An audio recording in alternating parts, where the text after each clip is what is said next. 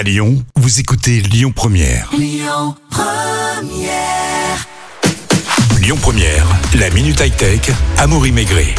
Bonjour Simon, vous êtes expert image et son chez euh, Boulanger Lyon Cordelier. C'est ça, bonjour. Quel euh, vidéoprojecteur acheter en 2021 et surtout comment bien le choisir? Et oui, parce que maintenant il y a quand même beaucoup de choix. Déjà, il y a une grande différence entre les mini vidéoprojecteurs et les gros vidéoprojecteurs. Donc ça déjà, faut bien euh, choisir parce que le mini vidéoprojecteur c'est que la nuit, que le soir. Le jour, il n'est pas capable. Donc ça déjà, faut bien le, le déterminer. Et après, surtout au niveau de la distance de projection. Plus on est prêt, mieux c'est, mais plus c'est cher. On peut facilement monter à 5000 euros par exemple, si vraiment on veut se faire plaisir. Quels sont les différents usages justement de bah c'est ça. Donc, vidéoprojecteurs soit comme je disais au début, il y a le mini projecteur, donc euh, transportable. euh, on va chez les amis, on le met le soir et puis on regarde un, un Netflix euh, comme ça. Ou alors bah, le gros vidéoprojecteur qu'on accroche au plafond et qui remplace maintenant la télé. Pour un match de foot par exemple, il y a l'Euro qui arrive. Quel vidéoprojecteur vous conseillez à nos auditeurs qui nous écoutent? Ah bah le top c'est du, du laser, c'est que la, la technologie laser, donc c'est des vidéoprojecteurs qui sont très proches, vraiment à 30 cm de l'écran. Et là vous arrivez à avoir une image qui est énorme et avec une couleur comme dans les télévisions. Donc ça c'est quand même assez exceptionnel. Quel prix minimum du coup faut-il mettre pour un bon vidéoprojecteur Ça dépend. Si on parle justement des lasers, on est vraiment sur euh, 1000, euh, 1000 euros, euh, 1500 euros. Sinon, du classique, on commence à 500, 600 euros.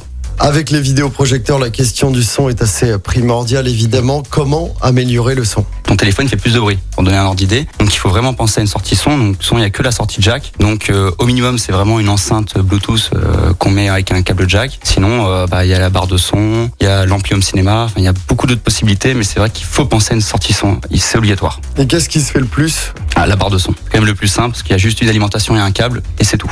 Et qu'est-ce que vous conseillez euh, comme barre de son? Barre de son, euh, on va avoir du Bose, euh, Sony, Samsung, qui sont vraiment toujours les gros maintenant. Il y a également bah, ceux qui font de la télé font des barres de son.